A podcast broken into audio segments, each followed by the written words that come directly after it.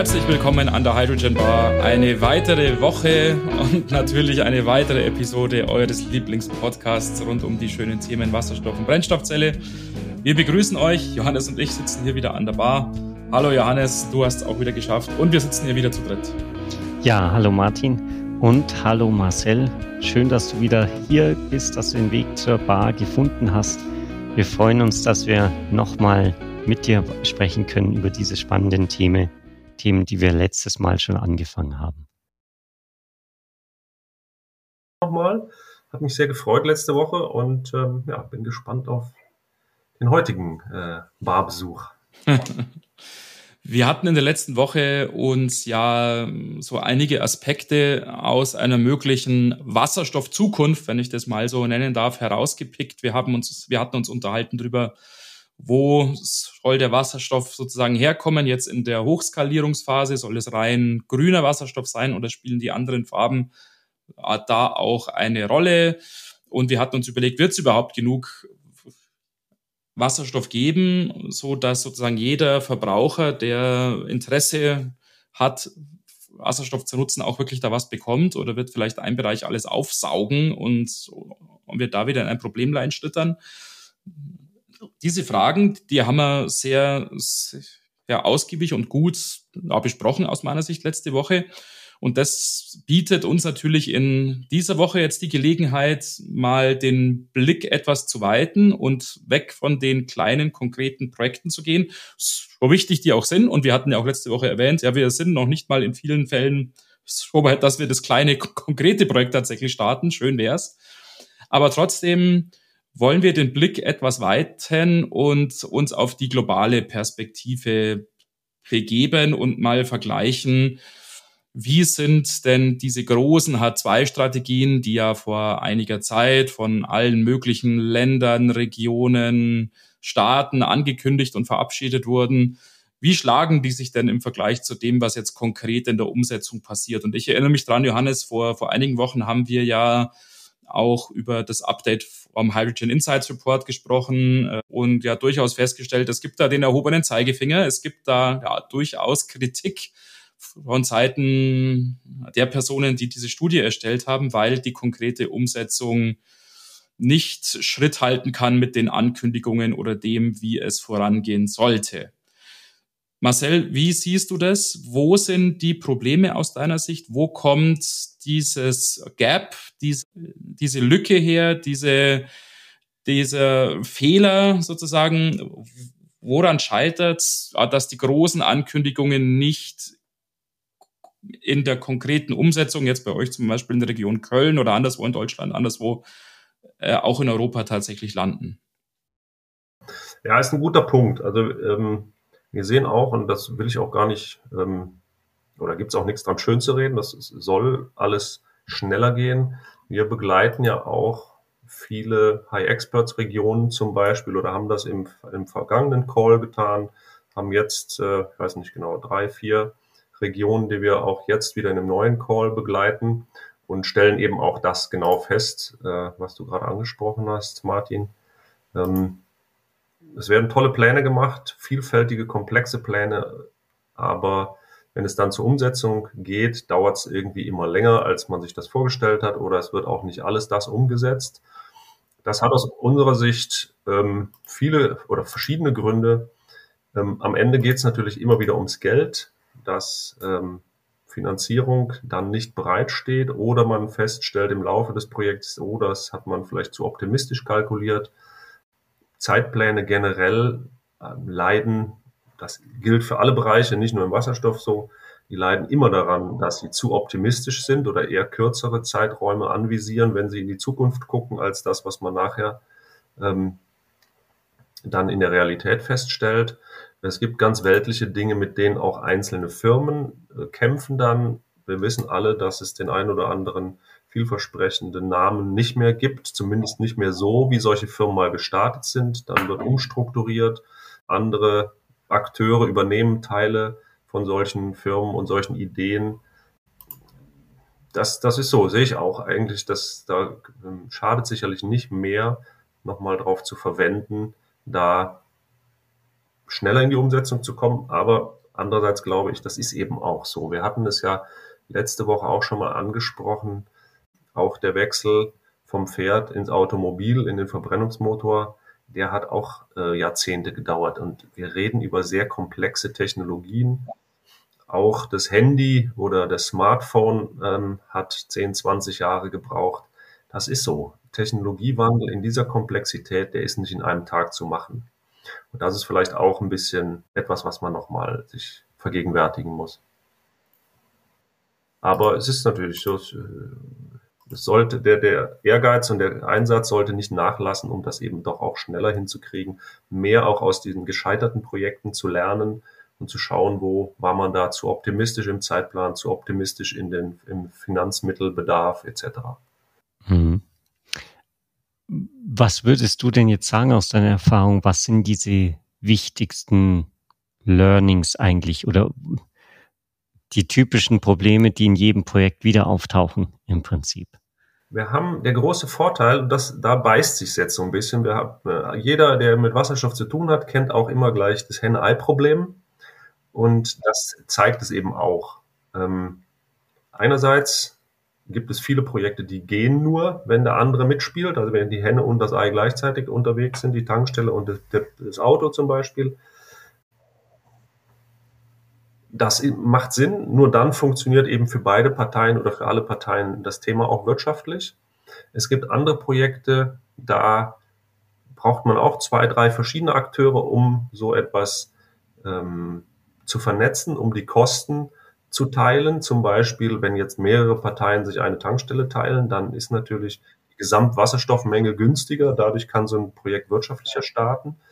Ähm, aber man muss natürlich auch ständig auf den anderen warten. Und das ist sicherlich so ein Punkt, ähm, was nicht ganz trivial ist, zu schauen, wo kann ich einerseits eine Vernetzung herstellen, um Kosten zu reduzieren, aber andererseits, dass ich doch noch so frei bin, dass jeder unabhängig vom anderen starten kann, um nicht ständig, wenn es in einem Bauteil ein bisschen knirscht, dann nicht, in, ja, dann hakt es beim anderen auch, genau, um dann eben sich nicht ständig gegenseitig zu blockieren. Und das sind eigentlich so die wirklich guten Projekte, die das hinkriegen, dass sie unabhängig voneinander losgehen und dann aber doch voneinander profitieren können. Das beinhaltet natürlich einen organisatorischen Aspekt, aber beinhaltet wahrscheinlich auch einen technischen Aspekt. Siehst du in den Projekten, die ihr begleitet, also da musst du jetzt keine Namen nennen, um Gottes Willen, aber siehst du den Fall, dass technisch in dem einen oder anderen Fall vielleicht die Komplexität oder die Dinge, die alle dazugehören, in der Planungsphase unterschätzt werden und sich das Ganze dann in der Umsetzung schwieriger und herausfordernder äh, von der technischen Seite her, was weiß ich, jetzt in, Bezug auf Wartung, Zuverlässigkeit und so weiter darstellt, als es eigentlich gedacht war? Das würde ich nicht unbedingt sagen. Ich glaube aber, dass wir manchmal ganz allgemein von Technik ein bisschen falschen Begriff haben. Nochmal Beispiel äh, Auto, Verbrennungsmotor. Der wird jedes Jahr weiterentwickelt. Und wenn wir uns jetzt vielleicht äh, mal zurück erinnern, wie sah ein Auto vor 20, 30, 40 Jahren aus, als ich klein war, da war es normal eigentlich, dass Autos im Winter mal nicht ansprangen, weil irgendwas nicht war. Die Batterie, die Zündkerzen, ich weiß nicht was, nasse Verteiler und, und, und. Ähm, heute ist das überhaupt kein Thema mehr. Der Verbrennungsmotor hat sich auch in den letzten äh, Jahrzehnten noch deutlich, deutlich weiterentwickelt, obwohl er da schon fast 100 Jahre alt war. Und wir glauben immer, Technik ist dann an irgendeinem Tag fertig. Dann macht's pling und dann ist, ist das Ding perfekt. Und das ist eben nicht so. Technik entwickelt sich immer weiter. Nur Technologie, die nicht mehr weitergeht, also die, die ausgeschleust wird, die entwickelt sich nicht weiter. Ein Hufeisen sieht heute so aus wie vor 100 Jahren, weil niemand, nur fast niemand mehr ein Hufeisen braucht. Und, ähm, das, wir gucken es beim Smartphone, bei Computern, bei allem, was uns umgibt, ist die nächste Generation irgendwie immer noch ein bisschen toller. Und ähm, das sind, glaube ich, so Dinge, die wir dann auch bei der Brennstoffzelle oder bei den Elektrolyseuren etc. sehen. Die Ingenieure, die haben immer Spaß dran, das noch besser zu machen und noch besser und noch besser. Nee, das soll noch nicht an den Kunden, ich will noch ein bisschen weitermachen. Aber wir müssen es natürlich irgendwann auch damit mal Geld verdienen. Und die Vertriebsleute, die, sagen, die nehmen dann das ja gerne den Ingenieuren weg. Das war immer so das geflügelte Wort, damals auch bei, bei Daimlers und sagen, so, jetzt muss das Ding mal auf die Straße. Und diese, das Ding muss man eben auch ausbalancieren. Wie glaubst du, kriegt man jetzt die, diese Masse hin? Also du hast ja gemeint, Hufeisen wird nicht mehr weiterentwickelt, weil es halt Nischenanwendung ist im Prinzip. Ist gut genug für die aktuelle Situation und da, da gibt es kaum noch Verbesserungen. Jetzt besteht ja in gewisser Weise schon irgendwie das Risiko, dass Wasserstoffanwendung gerade in der Mobilität zum Beispiel auch so eine kleine Nischenanwendung wird, wo man sagt, gut, da hat man irgendwie die drei, vier Anwendungen, vielleicht in der paar Busse, paar, paar Bagger, Bauequipment und so weiter, die nutzen das und dafür ist gut genug, aber der Markt wird einfach nicht groß genug, sodass es da wirklich diese Weiterentwicklung gibt. Da denke ich mir, ja, wie, wie groß muss dieser Markt werden, dass die Weiterentwicklung weiterhin motiviert wird? Ähm, und gibt es wirklich dieses Risiko, dass es irgendwo in einer Nische stecken bleibt? Das Risiko ist bestimmt immer irgendwie da. Gerade im Thema Mobilität, Busse, LKWs, PKWs, glaube ich, dass wir oder wird im Moment immer davon geredet, ja, das, da wird es die Brennstoffzelle nicht geben, wenn überhaupt bei den besonders schweren und großen Fahrzeugen, LKWs, Busse. Ich glaube auch, ich glaube schon daran, aus zwei Gründen, dass auch PKWs ähm, nochmal viel mehr in die Öffentlichkeit hier kommen, dass auch verschiedene Hersteller nochmal weitere Fahrzeuge anbieten, Brennstoffzellen PKWs. Ähm, BMW will Ende des Jahres, das ist soweit öffentlich, Ende des Jahres ein Fahrzeug nochmal zumindest in die Vorserie oder in die Testphase geben. Wenn ich höre, was vielfältige Automobilzulieferer, Bosch, Scheffler und, und, und so tun, dann kann ich mir nicht vorstellen, dass sie das alles nur entwickeln, um ein paar ÖPNV-Busse zu betreiben. Da gärt viel, viel mehr unter der Decke. Die haben ganz andere Pläne. Ähm, und ich glaube, dass das auch von Kundensicht sehr schlüssig ist, dass da nochmal mehr Angebot kommt. Denn jetzt ähm, lebe ich persönlich hier in Köln in der Innenstadt im dritten Stock. Da ist niemand, der irgendwo Zugang zu einer Ladesäule hat, eine eigene Garage hat. Es gibt nicht mal normale, ausreichend legale Parkplätze. Da wird irgendwo kreuz und quer geparkt. Da, glaube ich, wird niemals eine Ladesäule hinkommen. Und für die Leute, die eben auch so im innerstädtischen wohnen oder eben Schwierigkeiten haben zu Ladeinfrastruktur, die werden, für die wird der Nutzen eines Wasserstoffautos sehr viel größer sein. Und dann sind eben auch die Kosten des Wasserstoffs für 100 Kilometer zum Beispiel deutlich günstiger, als ständig zum Schnelllader gehen zu müssen. Am Schnelllader kostet der Strom 60, 70, 80 Cent die Kilowattstunde. So teuer kann Wasserstoff kaum werden, dass das äh, teurer wäre. Und das ist das, was wir auch, was ich eingangs oder letzte Woche eben auch meinte, das Thema Kosten, Gesamtkosten. Da ist der Wirkungsgrad sehr schön und wichtig, aber am Ende habe ich ein Budget und das kann ich für Mobilität ausgeben und da will ich dann möglichst viel Kilometer fahren können für möglichst wenig Geld. Und in einem Einfamilienhaus mit einer PV-Anlage auf dem Dach und womöglich das Zweitauto, was tagsüber, wenn die Sonne scheint, auch wirklich zu Hause unter der PV-Anlage steht und eben nicht woanders im Büro steht, funktioniert das super gut. Und das sollte man auch machen. Aber an anderen Stellen, andere Kunden haben andere Wünsche und für die funktioniert eine Brennstoffzelle besser. Und, und dieses entsprechende Tankverhalten und, und, und. Und da geht es gar nicht so sehr um Reichweite. Reichweite ist auch wichtig, aber das sehen wir ja für die drei Fahrten im Jahr, da mache ich halt mal eine Mittagspause am Schnelllader. Okay. Eine gewisse Diskrepanz stellt man aber ja fest. Das kann man, glaube ich, ganz nüchtern so sagen. Ich äh, kriege jetzt ja in meinem Hauptberuf sozusagen, es mag ein oder andere ja, Hörer geben, die es überrascht, aber der Podcast ist nicht mein Hauptberuf stellen wir ja schon fest, dass auf der Zulieferseite diese Aktivitäten sehr, sehr stark sind. Das hast du auch erwähnt, Marcel. Die großen Zulieferer sind da sehr aktiv, die machen da sehr viel, wir kriegen das ganz gut mit.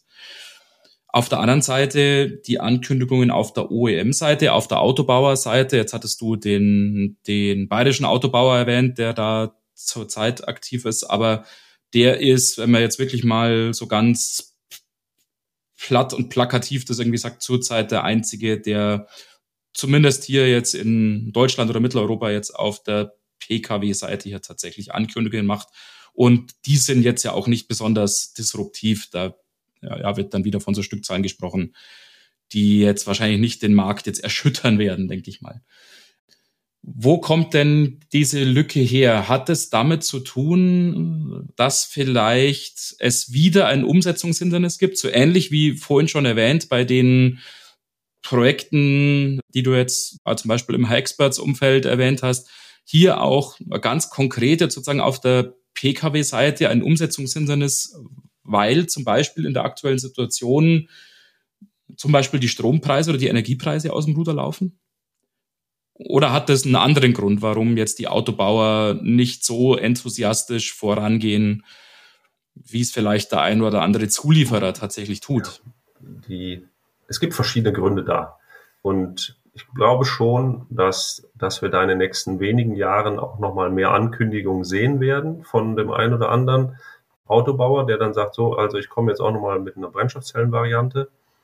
Ähm, der Markt ist noch relativ klein. Wir haben heute, wenn ich es halbwegs richtig im Kopf habe, Größenordnung 10, 15 Prozent der Neuwagen sind wie auch immer elektrisch. Das ist hauptsächlich oder fast 100 Prozent die Batterie. Aber das funktioniert eben auch. Die Produkte sind noch relativ teuer. Es funktioniert eben auch. Oder eins, das erste Elektroauto oder Batterieauto war der Tesla S. Der hat dann 100.000 Euro gekostet. Wer kauft sich so ein Auto? Wer kann sich so ein Auto leisten? Und das, glaube ich, darf man nicht vergessen ähm, wann ist eben diese Technologie auch für jedermann zugänglich und die Kosten müssen runter und davon profitiert auch von diesem gesamten elektrischen Antriebsstrang, Batterie, also auch in der Brennstoffzelle ist ja eine kleine Batterie drin oder im Brennstoffzellenauto, Leistungselektronik, Elektromotoren, alles was dazugehört, Kabel, Stecker und und und. Das muss auch erstmal auf so ein hochindustrielles Niveau kommen. Und wenn das da ist, dann ist es auch für die Brennstoffzelle äh, günstiger oder kann auch das Brennstoffzellenauto günstiger sein Insofern glaube ich, das widerspricht sich auch nicht unbedingt.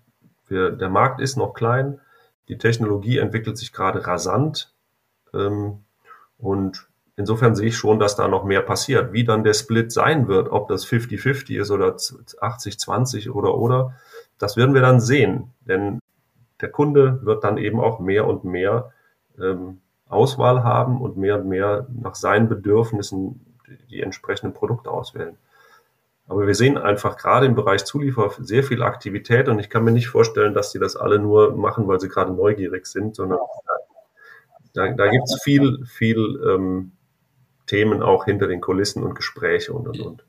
Hängt vielleicht aus deiner Sicht ja, damit auch zusammen, auch dass von den Zulieferern vielleicht manche der Meinung sind, sie können bei der Batterie nicht richtig mitspielen, weil sie da nicht das nötige Know-how haben und sozusagen Wasserstoff oder vielleicht sogar Wasserstoffverbrenner als Strohhalm sozusagen begreifen. Ja, hoffentlich sozusagen halt wird's Wasserstoff, dass da mehr Wunschdenken dahinter steckt, weil das ist dann sozusagen halt die Lifeline quasi halt, die wir ergreifen können, um zu überleben. Das, glaubst du, dass das ein Grund ist oder, oder spielt das keine Rolle? Das glaube ich nicht, dass die vor allen Dingen, also bei der Automobilindustrie, dann reden wir eben immer über extrem hohe Qualitätsstandards, hohe Stückzahlen und und und und die Investitionen, die da notwendig sind. Ich glaube nicht, dass da einer jetzt mal versucht, ach, ich, ich bastel mir jetzt einen Strohhalm und an den glaube ich. Das, das, glaube ich, wird schon auf ein bisschen solideren Zahlen oder Szenarien aufgebaut. Aber nichtsdestotrotz, also jetzt, wir sehen ja den einen oder anderen, der vielleicht früher Zylinderkopfdichtungen aus Metall Blechen ge gepresst hat, für den liegt es schon relativ nah, eine Bipolarplatte zu machen, für eine Brennstoffzelle. Jemand anders, der früher Leistungselekt oder elektrische Kabelbäume und was weiß ich was äh, oder Steuergeräte entwickelt hat, naja, der macht heute ein Steuergerät für, für, eine, für eine Wasserstoff oder für ein äh, Ladegerät oder, oder, oder ein Energiemanagement für einen Elektromotor. Ähm, da glaube ich, oder logischerweise entwickeln die sich eben auch immer aus ihrem bestehenden Markt heraus. Mhm. Ja, also das heißt, irgendwas entwickelt sich da und wir müssen einfach nur auf die großen Announcements dann warten, die großen Mitteilungen. Ich habe vor kurzem, also vor ein paar Tagen, auf einer sehr, sehr komischen Seite gelesen, dass VW auch an einem Wasserstoffauto entwickelt. Aber die, diese Seite hat wirklich bisschen, ja, skurril ausgesehen. Ich weiß nicht, wie glaubhaft das ist. Aber wenn das irgendjemand weiß und hier als Whistleblower auftreten will in dem Podcast, bitte melden.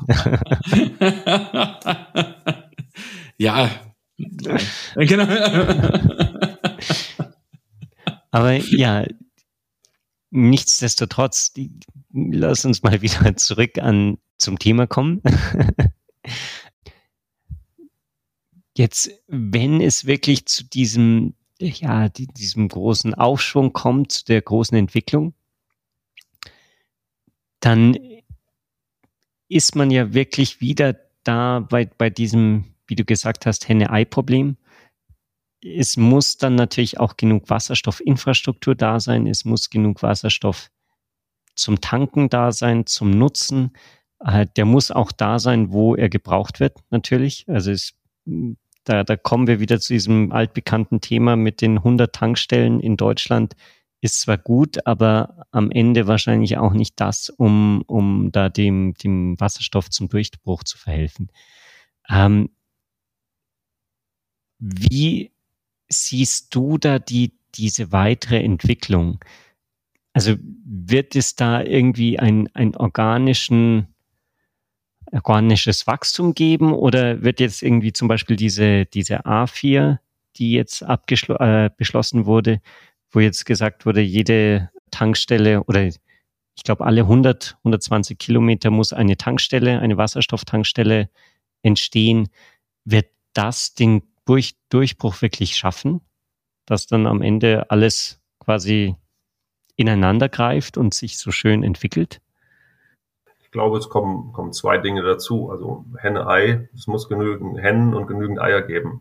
Die, wir sehen jetzt für uns, weil das bei uns am Büro, das ist so ein, so ein Beispiel, wir haben ein Brennstoffzellenauto als Poolfahrzeug im Büro, ähm, weil wir eben keine Ladeinfrastruktur haben. Der Vermieter will da auch jetzt nichts groß investieren.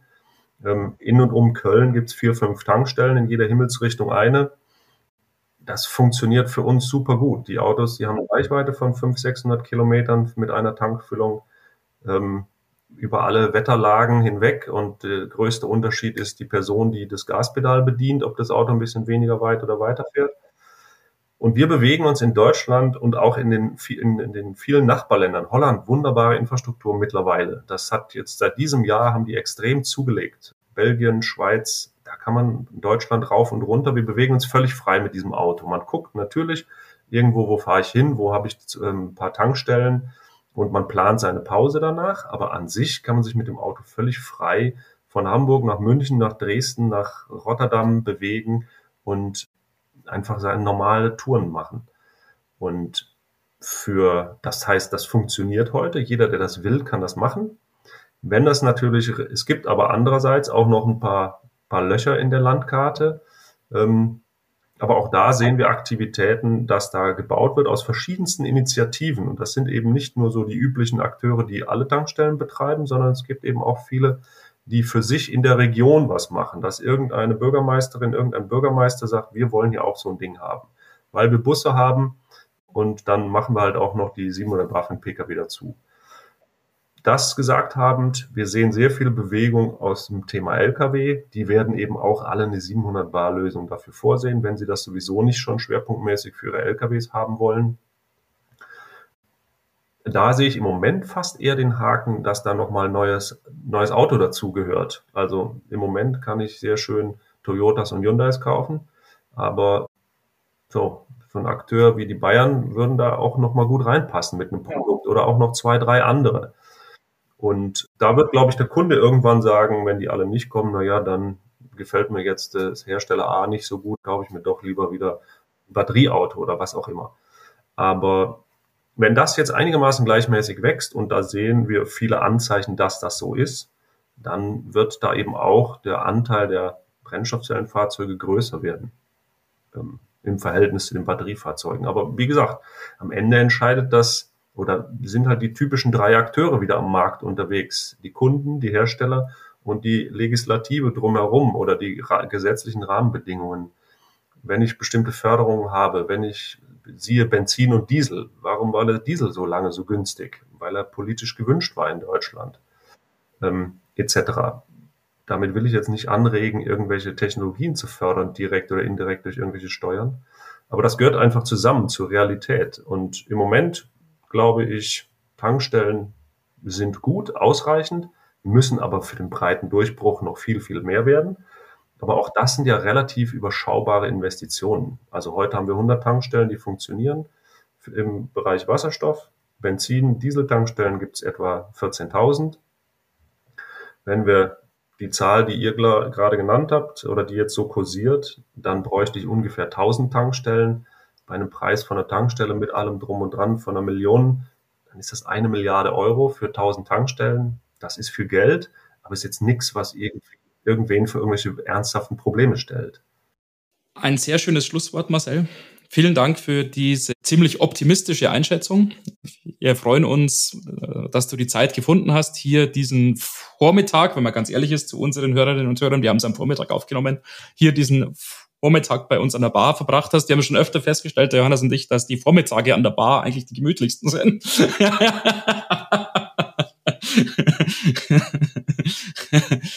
Äh, vielen Dank für deine Zeit freut uns, dass du mitgemacht hast und wir es zu einigen Gästen schon gesagt haben, das ist hier wieder das Gleiche. Äh, es wäre äh, super interessant, wenn wir uns in ja vielleicht zwei Jahren wieder hier an der Bar sehen würden und dann sozusagen den Abgleich machen können. Ja, was hat sich denn getan? Gibt es da plötzlich jetzt die die Millionen von Wasserstofffahrzeugen von VW, die aber wir damals nur noch nicht ganz wahrhaben wollten.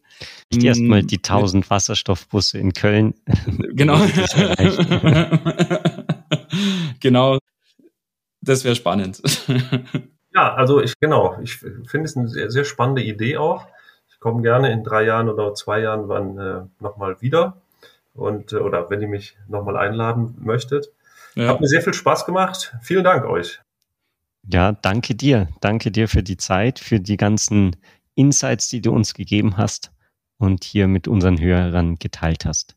Zuletzt noch wieder der allgemeine Hinweis. Ich weiß, ich sage es jedes Mal, ich beeile mich. Schaut auf der Webseite vorbei, www.hydrogenbar.de. Nutzt das Kontaktformular auf der Webseite oder schreibt uns E-Mails. Kontakt at hydrogenbar.de ist da die richtige Adresse. Und ja, auch beim letzten Mal, schaut natürlich auch auf der Webseite von Marcells Firma vorbei, www.mcel.com, E-M-C-E-L, haben wir letztes Mal ja schon gelernt, wie man es richtig schreibt. Aber auch diesmal wieder der Hinweis, ist natürlich wieder in den Show Notes verlinkt. Das heißt, da könnt ihr einfach reinklicken und dann dem Link direkt folgen. Jo, ah, das soll es für heute dann auch tatsächlich gewesen sein. Wir hören uns in der nächsten Woche wieder für eine weitere Folge des Hydrogen Bar Podcast. Wünschen euch, wünschen euch eine schöne Zeit bis dahin. Macht's gut. Bis bald. Ciao.